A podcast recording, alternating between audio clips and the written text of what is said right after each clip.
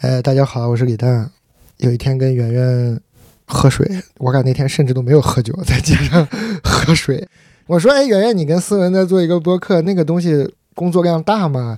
体验好吗？愉快吗？”然后圆圆说：“哎，不是很累，而且聊聊天挺开心的，听思文讲讲那些东西，心情也挺好的。”圆圆又说：“哎，其实你也挺适合做一个播客的。”如果不是特别累，就聊聊天嘛，总是要聊聊天。然后我这个人反正就特别爱说话，就聊聊天试试呗。反正我俩不在这儿有一个录音设备录着也会聊天的嘛，就录着聊聊天，看看会怎么样。就随便找个一个话题，快过年了就聊个话题。但是后面好像也聊的跟过年关系不大了，大家就随便听听吧。嗯，你们以后有什么想听的都可以留言。新年快乐！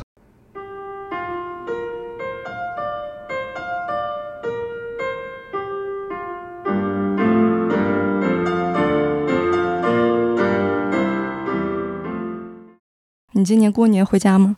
不回，二零二四年了哈，去年没有回过家了，应该是。你就是不想回家吗？对，不想回。我不喜欢过年，我本来从小就不喜欢过年。从小过年呢，就有一个记忆，就是你只要家里有人去世，就今年就不能过年，家里不能贴春联，不能放炮，不能拜年，就不能庆祝了嘛。我差不多有记忆以来，我们家就是这个家族就总有人会去世。这个年就是隔一段时间过一下，隔一段时间这样。然后过去这六七年没回去，就是因为我爷爷过世那个之后呢，是爷爷过世，应该是家里是三年不能过年吧。反正就是从那个时候开始就不过年了。当然你回去过一次，回去过一次是去祭拜，祭拜完了之后我就不回去了，就不过年了。后来整个这个算是守丧期过了之后，就又碰上疫情嘛。疫情之后，那你也很顺理成章不用回去过年。那就算了呗，我感觉就变成一个习惯了。既然已经这么久没回去了，六七年没回去了，那你反而他就可以不回去了。我感觉，嗯，我感觉现在好多人都不喜欢过年，不喜欢，我从来都不喜欢，我一直就不喜欢。我有记忆以来，就是我能对过年这件事情发表看法的时候，就很难过，就是这个整个他的所有的东西都是很多很痛苦的事情啊。比如说小时候的话。跟我爸爸妈妈生活在一个矿场里，就是在草原上，内蒙古草原上的一个碱矿啊，烧碱挖矿。假期呢，你过年你就要回爷爷奶奶家，就要回草原上。这个就对我来说，假期就意味着一个长途班车，我们叫班车，我们小时候就管那个叫大班车。那个回忆就特别痛苦，就是你要在冬天天还没有亮的时候，你要去车站去坐那个班车。班车呢？冬天，尤其是过年的话，经常就是没有票，就小型春运嘛。有票呢，上面就还会特别臭，这都不算什么。那个年代还有车匪路霸，我也碰到过，就上车玩那个红蓝铅笔的骗局，就是拿一个十块钱卷一个红铅笔，卷一个蓝铅笔，然后让你选，卷上了以后让你猜他卷的是哪个铅笔，猜中我十块钱就给你嘛。当然那里头都是托嘛，你要问这个是谁谁谁，哎，有的人一下就猜中，有的人那。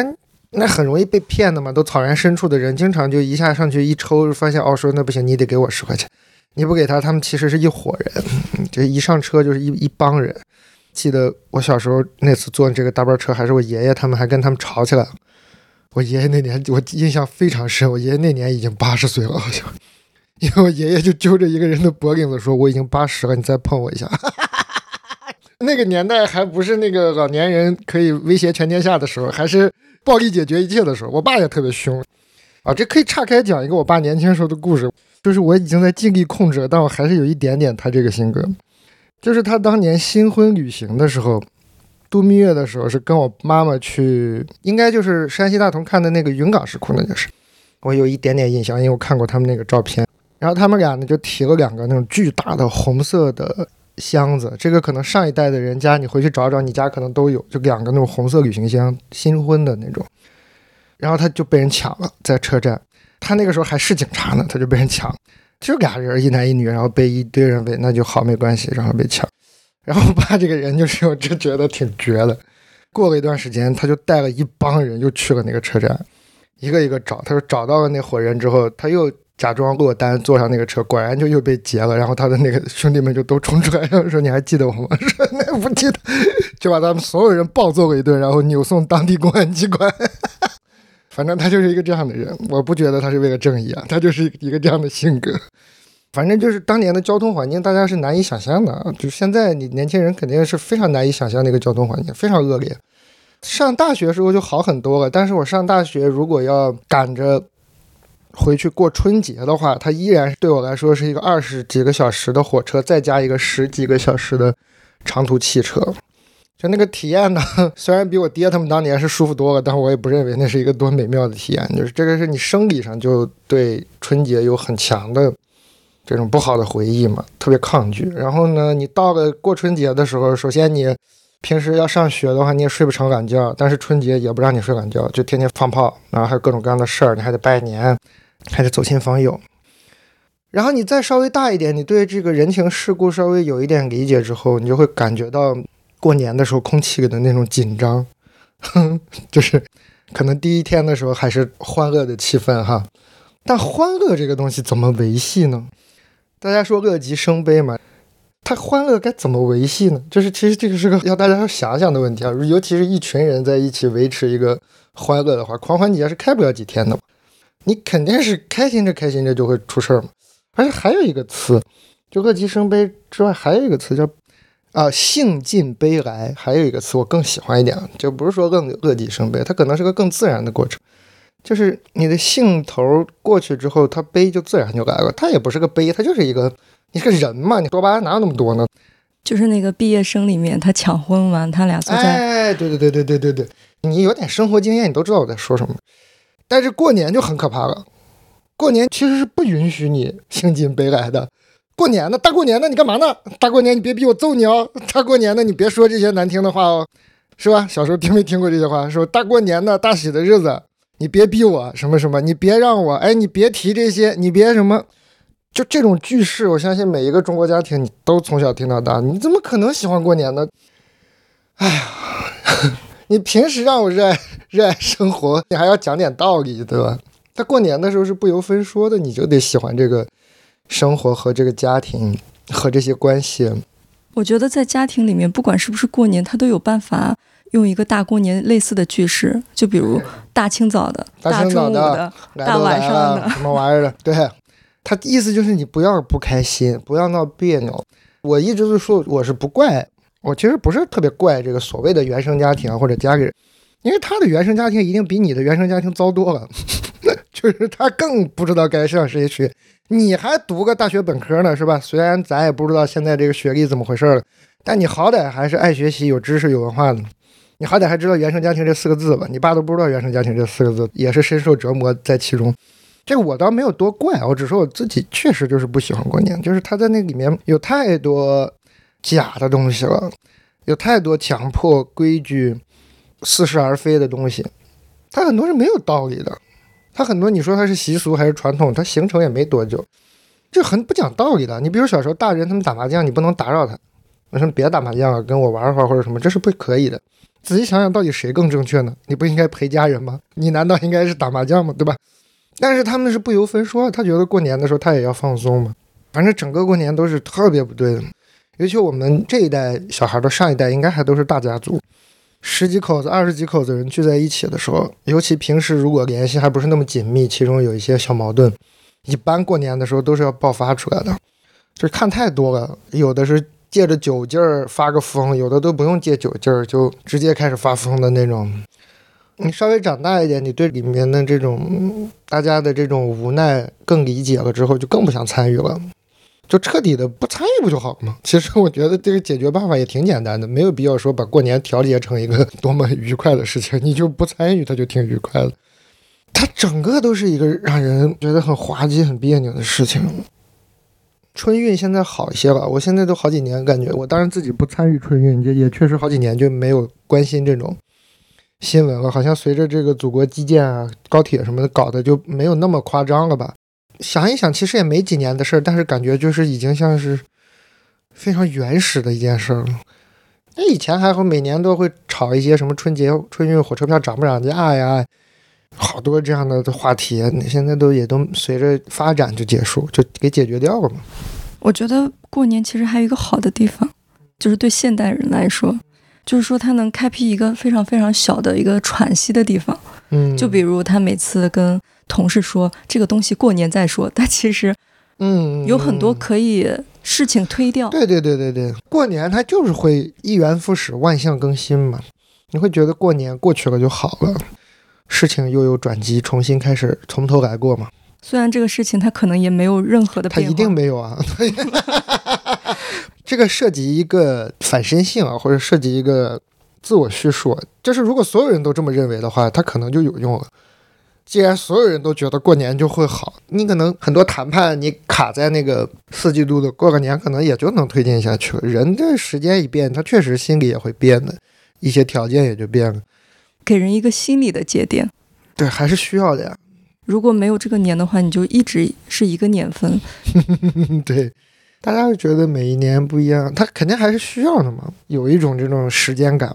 其实过年是很快的嘛，大家经常会说，哎，一一眨眼一年就过去了。但其实日子就不好过，你觉得每一天每一这日子感觉哎，不太好过呢。那个年又很好过。但是节日的话很神奇，就是大家都不喜欢过年，但是今年万圣节大家又特别喜欢过万圣节。你自主吗？其实特别简单，你过年的话，你别逼我回家，你说我来安排。其实大家也喜欢过年，其实大家喜欢的是假期。大家首先第一喜欢的是假期，第二喜欢的是狂欢，就是要跟平时的那个规规矩矩的人有点不一样。这大家还是喜欢的，就是放松放纵吧。我们那边就算规矩少的了，其实我听他们那个山东的朋友讲，山东过年什么就规矩更大。初几去哪儿啊？初几回谁去谁家呀？给谁谁磕头，谁不磕头？给什么人多少压岁钱啊？拜这个不拜那个的呀？但你看，再往南啊，潮汕他们那边，广东那边就更传统地区，但是他狂欢的气质反而更明显啊。他们就在炮火里的那种跑啊，那个特别过瘾。我每年过年会看他们那边的新闻。最近这些年，他们已经有那个什么了，有直播了，你可以看他们那直播。我是觉得。现代的节假日是很怪的。它首先那个节假日呢，它来源都是传统。其实春节就已经不太容易说清楚是怎么回事了。但这就形成了一个共识嘛，它传统流传下来的。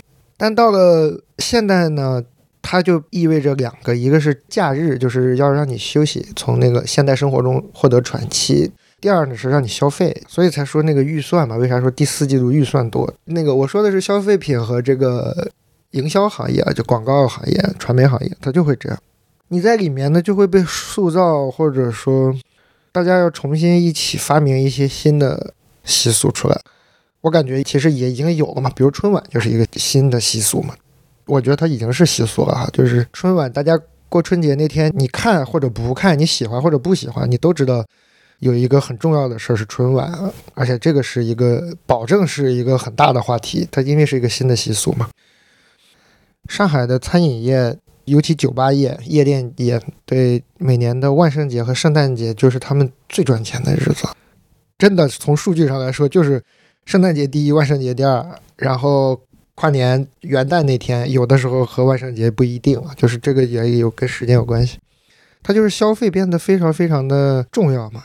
或者你也不知道怎么过，你也不知道这个节日怎么显示它的重要，那就是花点钱。这花点钱呗，那你总要花钱嘛。大家要批评消费主义，它当然有种种不好啊。但我，哎，我说这话好吗？反正我总是觉得钱当然带来了很多问题，但是它带来的好处，我一直认为它带来的比带来的问题要多。而且你说新习俗，那这一代这么再长的话，一定还会变的。比如说放炮这个事儿啊，那我们小时候过年放炮，它是天经地义的。后来有一段时间，它就是城市治理啊、环境污染种种问题吧，烟花炮竹就是被严令禁止，就是严令批评嘛，那就是不能放炮，这就变成新的习俗，放炮是不文明的。但我看最近这两年又有新的声音说，我们恢复传统啊，我们过年得放炮啊。你看，这就是要来这个习俗，它是个博弈的过程。它为啥你现在又可以放了呢？那肯定还是因为城市治理水平高了，或者烟花炮竹本身也进化了，没有那么脏，没有那么危险了，你就又可以放。它没有那么绝对，它一定是可以变的。那你说放炮这事儿到底是文明还是不文明呢？你也说不清楚。那你说蔡国强放炮放的好不好？我觉得蔡国强放炮放的非常好。啊，那你比如说我们新的习俗，每年现在春节大年三十有一个春晚，那有没有可能将来我们每年大年三十有一个蔡国强主导的烟火节，就是烟火的放映？反正现在我看各地文旅也打得很厉害，但是万一呢？我就是随便乱说。我觉得肯定也有人往这方向琢磨，他就是放出花来了，放的特别漂亮，尤其龙年嘛，又可以把这个龙年放怎么样？万一它就形成一个习俗呢？而且蔡国强的那种水平，他变成一个新习俗，我完全不震惊啊。他如果每年就在祖国的某些地方有一个点儿，那可能大年三十那天就不再是说我要回家团聚了。大年三十就是首先第一件事要抢去泉州的票，是吧？抢去青岛的票，说去海边看蔡国强今年的新春烟火。我认为这是个大概率会发生的事儿，就类似啊，不一定是蔡国强，就是我认为我们的这种变化，它一定会往这个方向去的。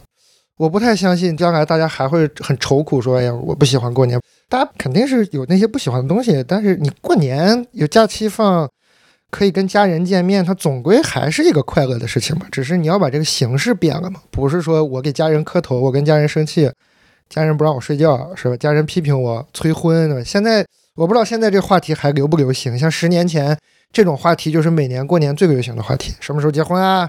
什么时候生孩子啊？对吧？大家也会烦嘛，这就是你过年你肯定烦。你以后过年就是，比如你带着爸爸妈妈去看这种烟火，去看蔡国强放炮，就慢慢的会变的，他一定会变的，他怎么能年复一年的让人这么难受呢？那其实过年是个节点嘛，平时有没有回顾一年的习惯？有吧，就是节假日，就是年关的啊，跨年啊，过年啊，特别适合想事儿，写不写倒是另说了啊。挺适合思考的，因为它外面热闹嘛。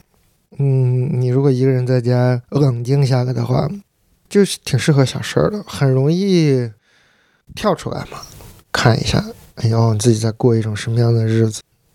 但人和人不一样，你像我算是一个，我觉得我平时就是一个比较容易跳出来的人。过年的时候还可能需要更加的找一些事情去融入一下。过年，我青春期的记忆，小时候的记忆。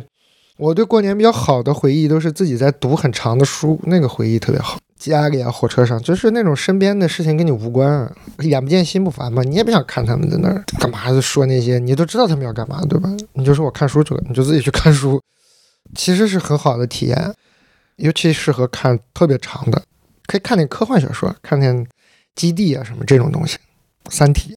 你用什么标记你每一天的生活吗？不一定是每一天的，就是每个节点的生活。因为我现在回去的时候，我发现是很难标记的。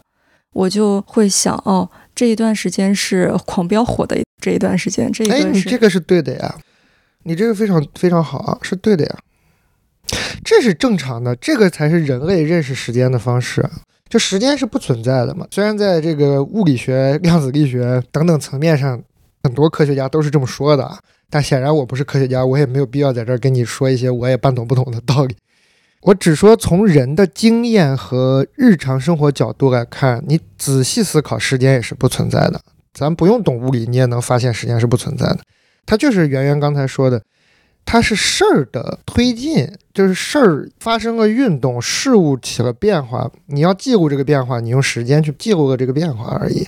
时间就是几乎事物变化，几乎几乎运动变化，它只能在这个维度上动，你就觉得哦哦，那这个就是时间吧？可能其实没有这个也无所谓啊。就是我看完了《狂飙》和《狂飙》从三月播到四月，这是哪个更真实呢？就是我从三月一号看《狂飙》看到了四月一号，还是说哎，我看完了《狂飙》，我那段时间过得怎么样？哪个更接近你的真实体验呢？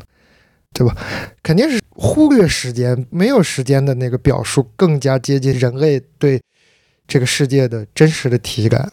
对，就是别人会说二零二三年几月几号，我说那是啥时候？他说哦，那一段时间《黑暗荣耀》正在播。这非常对，其实这种对话是大量存在发生的。哎呀，你小的时候喜欢思考一些哲学的时候，或者是刚开始认识世界的时候。会很认真的考虑这些问题，尤其是过年，因为这不就是一个人为规定的一个历法吗？尤其我们中国用的历法是很妙的，在这些历法的过程中，就是都去了解了一番之后，你说，哎，这太怪了，就是，哦，那这不就你说啥是啥吗？那如果有一个人说一年有四百二十三天，他完全也是 OK 的呀，就是，其实你最后就发现，强烈的跟你自己认识这个世界的个人的经验更加的。相关，那你看过年这个时点，小时候你会觉得想明白的时候，觉得啊这太不重要了，我为啥要在这一天特意的穿上一身新衣服去放炮呢？好傻呀！而且我记得就是有一个天体物理学家就说过这段话，还挺著名的。什么什么？你在多遥远的光年回望那个什么什么什么银河系什么悬臂上的一颗蓝色的小小的什么星尘埃上，有一群碳基生物又庆祝自己怎么了怎么了怎么，就是那种。为啥我说过年的时候特别适合看科幻小说啊？就是会容易让你有这种跳脱的感觉，这种表达很酷，它也是一个很好的思维方式。但与此同时，也不是老去做这样的思考。然后过年那天你就吃个饺子。跟朋友发发过年好，也依然是非常美好的一件事情。它最终就是不可思议的在你身体里同时存在。就你一边知道这件事情有多荒谬，一边又要非常的 enjoy。就是你如果问我过去这一年我怎么标记时间，我真的是只有你问我，我才会想。我其实很少做这样的思考。因为前段时间你不是发了你读了几百个小时啥的啊？那个读书报告啊。所有的 A P P 可以把你的一年数据化吗？你可以看一眼吗？这这事儿也很荒谬，对吧？你的人生是完全被数据化。我还不带智能手表呢。如果带智能手表的朋友，就更知道我在说什么了。就是你读书、外卖、运动，就是你的智能手表、听歌，等于你的心理、生理都是可以计算的。然后你也知道这些平台给你打了无数的标签，然后你就被卖给很多人，然 后同时也要买很多他们其他的人。就大家互相买一买嘛，这些东西。但是你看，你想这个东西，你想一想，它是背后有一个荒谬的感觉在。但与此同时，你在读书那一刻你是开了心的嘛？你在骑自行车那个时候你是快乐的嘛？你听那个歌的时候你开心的嘛？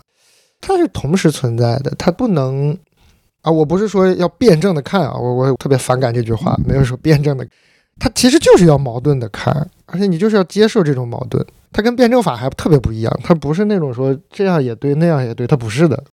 我是觉得聊天记录是一个很好的东西，因为有一天跟我几个朋友突然忘了我们去年那一天是怎么过的了，然后我们就搜聊天记录，就发现那天在干什么。对，很好啊，就像我对钱的态度一样，我对这个移动互联网科技的总体态度就是，大家都更容易去关注这些东西带来的不好那的东西，因为负面的东西容易讨论啊。我还是觉得所有这些东西带来的好处远远大于他们带来的坏处。虽然他们带来的坏处是那么的坏，但是他们也带来了相当相当多的好处。我以前会特别的在意今年有没有什么新的所得或者新的想法上的进步啊，或者是收获吧。以前会特别关注这件事情，倒还好吧。过去一年倒没觉得有特别多的这方面的东西。但是我觉得现在呢，我能坦然的接受，好像没有特别多这样这方面的东西，也还可以，可能也算一种进步吧。你以前没办法接受自己每年不进步吗？我以前没办法接受我每天不进步。仔细说说。我就是一个要求进步的人，我就觉得应该就是每一天比前一天，不管是哪方面吧，更厉害一点就可以了。所以你人生中前三十多年每天都在进步吗？Almost 吧，至少我自己这么感觉吧。你是怎么感觉到你进步了呢？你是觉得之前自己特别傻吗？没有啊，就你更小的时候就更容易嘛。你多读了一本书，多看了一个什么东西，多见了一个人，都是很容易的嘛。你年纪越大越难了嘛。我这个要求进步，主要我其实是二十多岁才开始的。为什么你一定要进步呢？是在比什么吗？或者是在追赶？没有，就觉得那不然呢？这以前会觉得，不然我这每天活着干嘛呢？这你每天比前一天体验更多了，懂得更多了，所谓的人生做个加法嘛，是吧？你赚的更多了，认识的人更多了，都 OK 的嘛。你觉得这个哎开心开心？哎，年纪大了，人到中年，你就会发现你身边所有人到中年的人跟你说，哎呀，人生要学会做减法哈。对你肯定你你现在不需要到人到中年了，因为你肯定很年轻的时候，随着信息发达，你已经天天听到有人告诉你人生需要做减法。但是朋友们，以我人到中年的体验呢，我感觉是大概率你不得不做减法了，人才会说你人生要学会做减法。真的，我有一个很强的感受。首先就是各方面的衰退，比如你体力衰退了，你喝不动了，你怎么加法呢？你想去谈个新的恋爱，你想去有一个新的这种关系，你累了，没有那个荷尔蒙了，你顶不住了，就身体不行了。激素不分泌了，你怎么做加法呢？然后呢，这个世界上优秀的思想体系，你不说全看过吧，但你也都知道存在什么东西了。好了，那你怎么做加法呢？你就是个普通人嘛，那大概率这方面是很容易碰到瓶颈的。虽然说学海无涯，那学海当然是无涯的，但是你大概你一眼看过去啊，这是学海，是吧？也划不动了。你一看哦，学海是这样的，算了吧。苦做舟干嘛呢？对吧？别学会做减法，不要再苦做舟了。对，很多人会这样说，但我真的觉得，很多时候他是，如果你当鸡汤听的话，他是没什么道理啊，也经不住推敲，对你的人生也没什么帮助。呃，你的身体、身心到了一个状态，说教会自己要做减法的时候，越是这个时候越要警惕，不是说非要去争了，我也不是说非要去说，哎呀不行了，我还得死死的抓着这个不放，我还要去学会做加法。但你要明白，你身处一个骗局，就你纯被人骗和身处一个我知道我被你骗，我身处了一个骗局，它还是不一样的，就你你不会被骗的那么精光吧。就是这种感觉吧，我就就觉得没有那么玄妙。你写年轻的时候，可不就是想，我就是想多一点啊。哦，因为那时候你消化得了这么多，我现在也消化得了。我跟你没跟你说，我只是他没给我，他给我，我还是消化得了。但就是你像我会跟你说那个，你像我我我最近几年就不怎么看新的电影了。其实就是你要换一种说法，就是人生学会做减法。你像我以前一年看个。三百六十五天看个三百部个电影，应该是轻轻松松的吧？二十来岁那个时候觉得，哎，这什么出新片了？各大电影节了，是吧？哪个导演了？这不得看一下吗？这是个很自然的事儿，而且是很高兴的，看着就是那种特欢呼雀跃的，觉得自己哎好开心。如果看着他觉得拍的烂，还要发表一通见解的那种。我现在连烂片都懒得骂，就是早就没有这个心态了。包括谁的新歌出了，哪儿有新的演出了，我觉得这个就是这是年轻嘛，就是没什么问题啊，这就是追求进步嘛。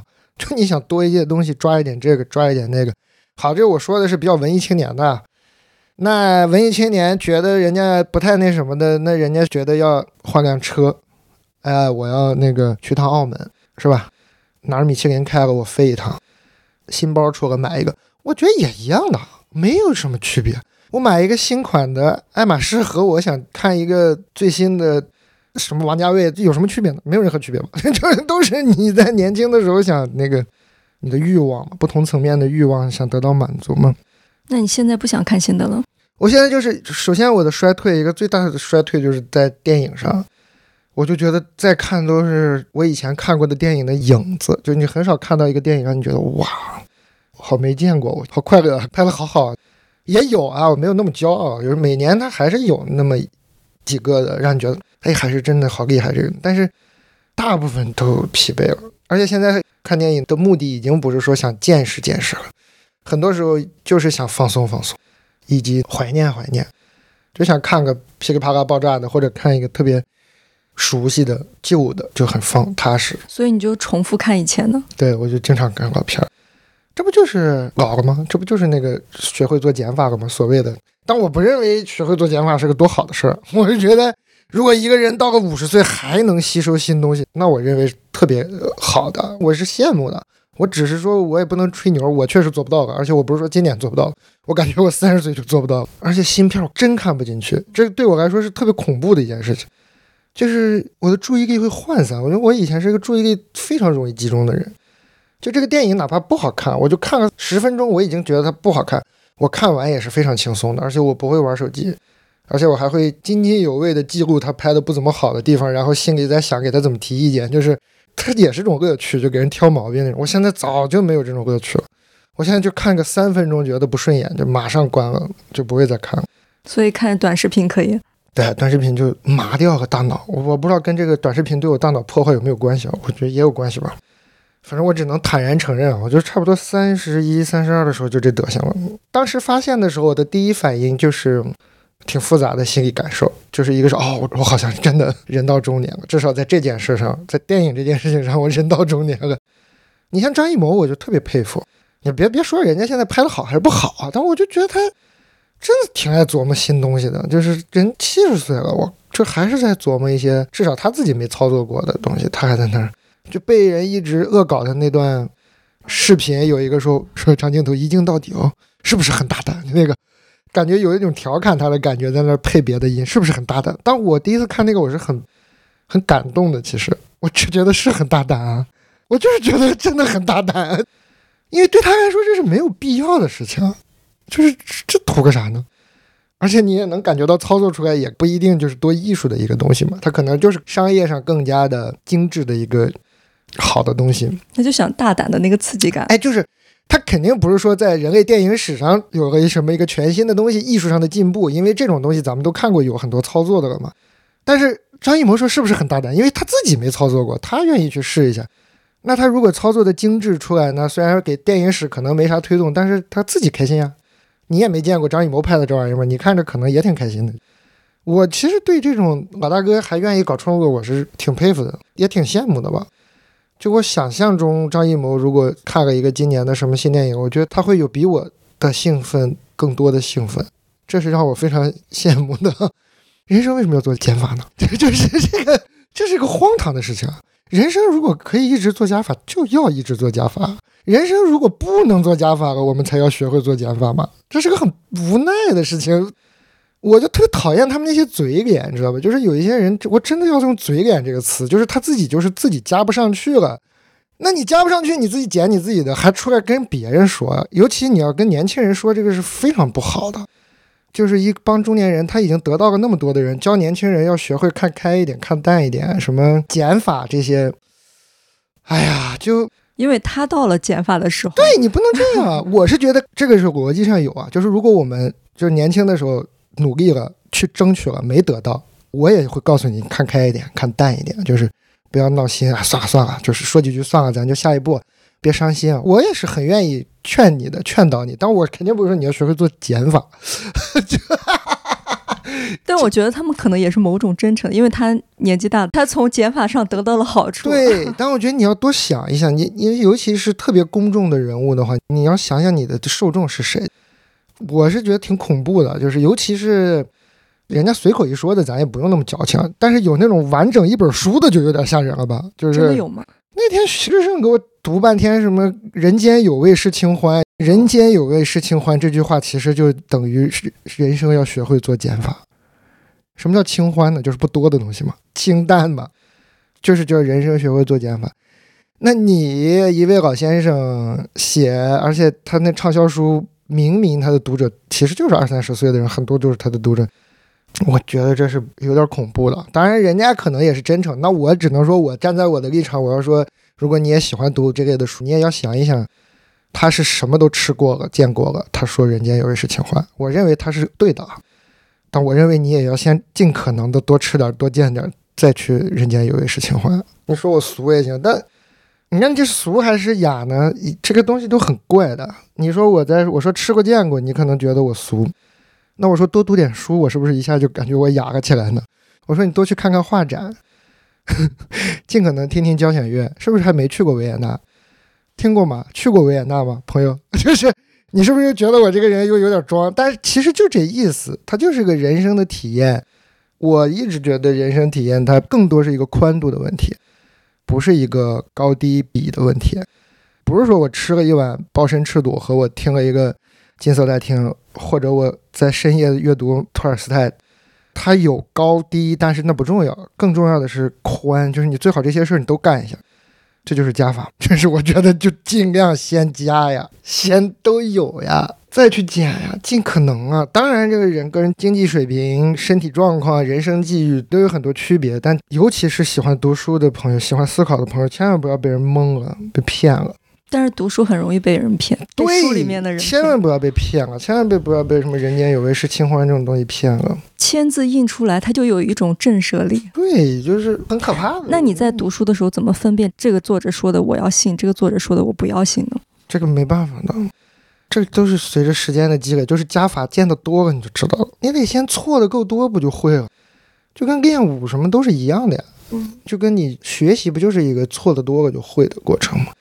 就这个时代，我们这个时候，他可能是现在经济环境不太好吧，还是人更注重自己的心灵了？就是我显然发现最近这些年啊，也跟疫情也有关系吧。就这些年的这种身心灵啊，教你放下，教你看空啊，教你冥想，教你跟自己和解啊，向内看啊，简化自己的生活啊，过着一个普通什么回乡啊、返乡啊、去住山里啊，此类的这种生活的倡议得到了更大的推崇嘛？我不知道多少人去实践了，但我看到这些内容的流量是显著的变大嘛。这个，那我就是我发出一点我的相反的声音啊，我没有说他们不对啊，但你在不同的人生阶段，其实是我看着我也挺高兴的，就是要是我也会想说，哎，要不真的去冥想一下，是不是也挺开心的，是吧？但千万不要被他们那种那一个给框住，那个都是很多人错的够多了才去选的。如果你没有错的够多，就不要再去先先去选那个。就归根结底说到最后，释迦摩尼是个王子，我觉得这是最妙的。我觉得佛教里的这个出发点的隐喻是特别特别美好的。这个是田沁鑫在那个北京法院里有一次有一句台词，我每次都想到都特别感动，而且我觉得他是很有一个很好的隐喻的台词，就是想起他就是他年轻的时候，他是位王子。其实就是谭嗣同在谈论释迦摩尼的时候，我不记得那么精确了，就是我每次想起他就想起他年轻的时候，他是位王子。但是很神奇，你一直的倡议都是做加法，但是为什么大家对你的印象都是你在做减法？他最后，我觉得这是合乎逻辑的，这是爱因斯坦说的。我觉得爱因斯坦说，我最后要过上一个，就觉得简单朴素的生活，还是更适合每个人的生活，更适合人类心灵的生活。我是非常非常认可的。你认识我吗？你你认识我，你就知道我没有吹牛。我其实过的就是一个相对简单朴素的生活。甚至有点简陋的生活，就每天自己一个人在那待着，吃点外卖，他是对的。我的感受也是，因为我也见到一些过着很奢华生活的人，就是我确实觉得人没有那么强的信念或者那么强的心力支撑的话，其实想过上一个荣华富贵的生活是挺累的。真给你那么多钱，你也挺累的。就是 还是一个简单朴素的生活，真的更适合更多的人，更适合人类的心灵吧。但这种倡议不能这样去倡议。就是安贫乐道不是一个好倡议，大家还是要尽可能的去争名夺利之后再安贫乐道，最好能把名利夺到手上再安贫乐道。安贫乐道要是一个选项，不能是一个无奈的接受，就最好是这样。当然，大部分人，绝大部分人是做不到的。无论是生理层面、心理层面、现实层面，最终我们总会在一个层面发现自己能力有限。选择安贫乐道，你真没办法了。那你接下来一年有没有想要的状态？不想，不同阶段吧。我以前有一些时候很自我关注，比如说，可能就是我更关注自己进步的时候，捉襟见肘吧。你就那么点东西，你就在那维系那点东西，就会盘算嘛。哎，说我怎么样才能更好一点？我今年怎么样？怎么怎么样？哎呦，这个做的不好，或者怎么样？五日三省吾身嘛。说，哎，我今天。我以前真的是这样的，我就是每天睡前会想想的，哎，我今天哪做的不太好，明天能不能做得更好？挺长一段时间的是，尤其是工作量大的时候，就这种反思一般都是在工作中产生的。就工作量大的时候，基本都是要每天给自己开复盘会那种。但今年就你本来也没工作是吧？这可能也是一个好事儿吧？那你最近有见的人里面，你觉得他的状态很好的人吗？我经常见到状态很好的人。最近有个卖酒的朋友刚创立了一个。有的新的品牌，就是那种在事业的那种起步阶段那种昂扬，是很有魅力的。但我最近你看在看那个《大江大河》嘛，然后前段时间看《繁花》，其实都是改革开放剧嘛。其实你看人就是创业啊，觉得靠自己的双手要改变人生的时候，那个魅力就是魅力，就特别有魅力。那有的人会把它形容成功利、急功近利。争名夺利，但也他也是改变命运，改变自己，是吧？还改变身边的人，都都你看你怎么想啊？反正你去看的话，那你说宝总这角色是干嘛呢？他不就争名夺利吗？不就贪财好色吗？没啥的。你说说穿了也就是这样。但你真的在世界上生活过，你就知道没那么简单的。人想过得好，到底有什么错呢？没有错嘛。君子爱财，取之有道就好了嘛。还有的就是年纪更大的朋友。沙发上一瘫就玩玩游戏，眼珠这么转转，然后听你们说说这些心烦的事儿，点点头，笑一笑，请大家喝点茶。这种状态我觉得很好啊，就无所谓。我已经看过了，哎，再喝点茶，休息休息，没事儿了。这我也我也有这样的朋友，还有那种年纪更大的朋友，就已经六十多岁的朋友，他是个就是在现代科学上是有很深的研究的，然后他在按摩店里抱着一条腿，一边捏自己的腿，一边跟我说：“给他。”哎呀，这活了一辈子，看了这么多书，我现在老有点相信中医了，我已经知道有两个朋友这么捏腿把糖尿病捏好，现在我也开始捏了，我觉得好像能捏好，我觉得这状态也很好啊，至少我感觉他心态开放啊，就他搞了一辈子科学研究，他最后觉得就捏腿把糖尿病捏好这件事，他就试试嘛，我看着也挺高兴的，我觉得这个是个心态很好的人，而且我有一个中科院物理研究所的朋友，天天看我喝酒，给我发了一个。购物链接是熊胆粉，我说你干嘛？这是什么东西？他说你别不信，这个熊胆粉最近在小鼠身上已经发生了可逆，就是在实验观测阶段真的能治愈肝脏，说试试呗。就大家已经普遍进入了一种，这个在我们更小的时候。或者更早一点的时候是很难想象的，知识阶层对科学是迷信的，就科学就是对的。大家在更早一点的时候，尤其我那个成长环境，对科学就是科学，那可是你怎么能？确实，我的个人经历也是二十来岁我就觉得，哎呀，虽然我还是更多时候信科学，但有些东西就，你比如说像熊胆粉这种东西，你小时候是不敢想象的，怎么会？而且还是熊胆哦，这还涉及那个动物权利呢，是吧？但听他说是人工合成，现在更离谱了，就是人工合成熊胆粉。我的感觉就是整个的这个社会的，我也不知道我的这感觉对不对啊？而且我的数据应该是被严重污染了，我只能说我自己的感觉。他的这个思潮就是在最近这些年，大家对更不以逻辑为唯一准绳的事物更敞开心扉了，什么 MBTI 啊，什么星盘啊，什么。比如人工熊胆粉啊，捏腿治糖尿病啊，这些东西，以前还会吵一吵一笑了之的事儿，现在就想着要如果对身体没什么伤害就试试呗，就是现在已经进入一个这种状态了。而且它是一个全年龄段的，以前会觉得年轻的小的朋友更那什么的，会更抗拒这些东西，会觉得你在说这些干嘛？怎么我更得讲逻辑，更得眼见为实，更得靠自己的双手去证明改变什么这些。现在就是哎，能上香我就上个香呗，捏捏腿能好我就捏捏腿。而且他真的是比我小一些的人，我身边那年轻的朋友接受起来他没有抗拒，就不像我们小时候那么抗拒。而我的觉得是也也挺好的，去试试呗，就无所谓的嘛。你上个香能对你有啥伤害呢？去呗，就是。以前会觉得上香是很荒唐的事情。因为我觉得佛祖不是这样的，就是佛教不是这样的，就是你不不是说跟佛祖说我给你四块钱，你给我四百万，这是个很荒唐的事情啊。就是他是一个能被贿赂的人。对我这个是我小时候你跟我搞这个，我肯定要笑话你，讽刺你一番的。但我真的觉得是我的心态变了，还是我我随着整个时代的一起心态都有影响吧。反正我个人心态绝对是变了。现在我再听谁说去求神拜佛或者去哪儿拜个大师。我顶多就说一两句话，我会说，哎，那大师收你多少钱啊？什么？我会判断一下，就是他如果没有付出太多经济利益的话，如果没有被骗什么东西的话，我都觉得无所谓。其实就是有什么所谓呢？就那那他说我去了哪哪哪哪个山拜了一下，感觉特别好，然后今年觉得特别顺什么的。我说，哎，那很好。我说你下次去的时候也帮我拜一下，谢谢谢谢。不是说敷衍他，我是真心觉得挺好的。但你以前很爱说那种佛啊神，让人以为你很信。你如果对佛教有所了解的话，你就知道这个真的给他四块钱换四百万这个事是是有点奇怪的。就是你对佛祖有点，就是你你干嘛呢？有点过分了。对，你要干什么？你你干什么呢？那你看，你要多想一层的话。哎，佛祖说这人也挺可怜的，他就是认识水平就这样了，他就觉得给我四块钱就，哎，算了，就给他四百万吧。这你也不能去揣测佛祖想什么，对吧？只能说行吧，都行。如果这个事儿是一个没人受害的事儿，就是反正我现在的价值观已经变成了，如果一个事儿没有人是受害者，就不要去说一些风凉话，而且尽可能要体会其中的好的那一部分。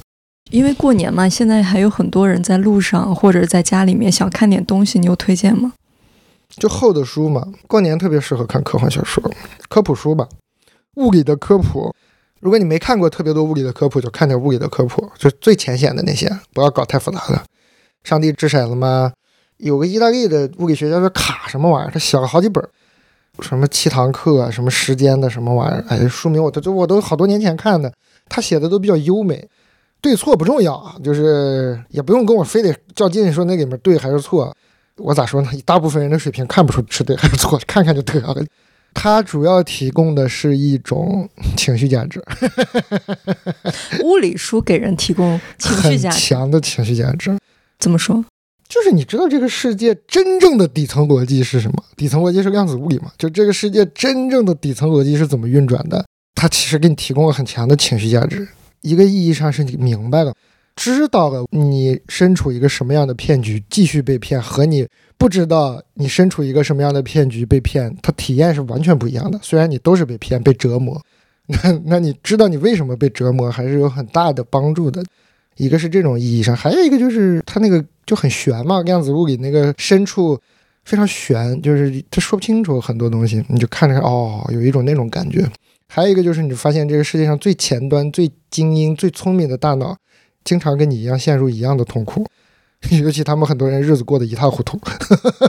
就是我也特别喜欢看这个传记，当然我这是比较庸俗的，我这个不算最庸，最庸俗的是直接从量子物理的一些定律里去得到类比，用类比的方式得到一些人生感悟，那是特别可怕的，大家尽量不要这样。我都能刷到这种什么两个量子相离那么远都能纠缠，那我们怎么？哎呦，这这我这这干嘛呀？经常有这种，我不是开玩笑的，很多这种，真的特别多，说的煞有介事的，而且点赞都特别高，是吧？那可能也是某种情绪价值。我就说嘛，它就是情绪价值，但你也不能这么夸张啊，就是你这个 也不能这么的纯情绪啊，就一点知识都不要了。有的包装的特别好，哎，前面说的这是什么什么定理定律，最后整一个这么个大结论，这个不不要这样，这个对物理学家是非常侮辱的，就 不要这样搞他们。但是我就说，我们如果智力一般，你不会特别，你就不太可能研究明白物理学的话，不能像张朝阳那样是吧？站在那儿咔咔咔给你讲物理公式的话，那就是更庸俗的、大而化之的去理解这件事儿，就是稍微的理解理解我们这个世界物理世物质世界到底是怎么运转的，终极问题到底发生在一个类似于什么样的终极上，你就会发现它对你的日常生活虽然无处不在，但又如此之少。然后其中的人又是什么样的？其实就是能放松嘛。然后回头一出门，然后你妈说大过年的你别逼我，你就想哎呀算了，你就也不跟他怎么样计较了。所以我就觉得这些书很适合过年的时候看，就情绪价值嘛。当然我说的是最简单的那个，你如果年纪轻呢，又有好奇心，又喜欢做加法，其实肯定是能得到比情绪价值更多的价值的。去好好的看一看，多看几本，学一学，还是很有意思啊。就是这个天才确实，哎呀，他们那个思维方式去推导一个问题，解决一个问题的方法，以及他们相信这个问题能被解决，就各个不同层面上的那种信念感、逻辑、智力，都会让你能学到东西啊。不是说只是让你解心宽啊，不是让你心态变好了，也不是，就是确实能学到一些东西的。但是要那个就要读的比较多了，嗯。好，那我们今天就聊到这里，好，就这样吧，拜拜。拜拜，过年好，新年快乐！新年快乐。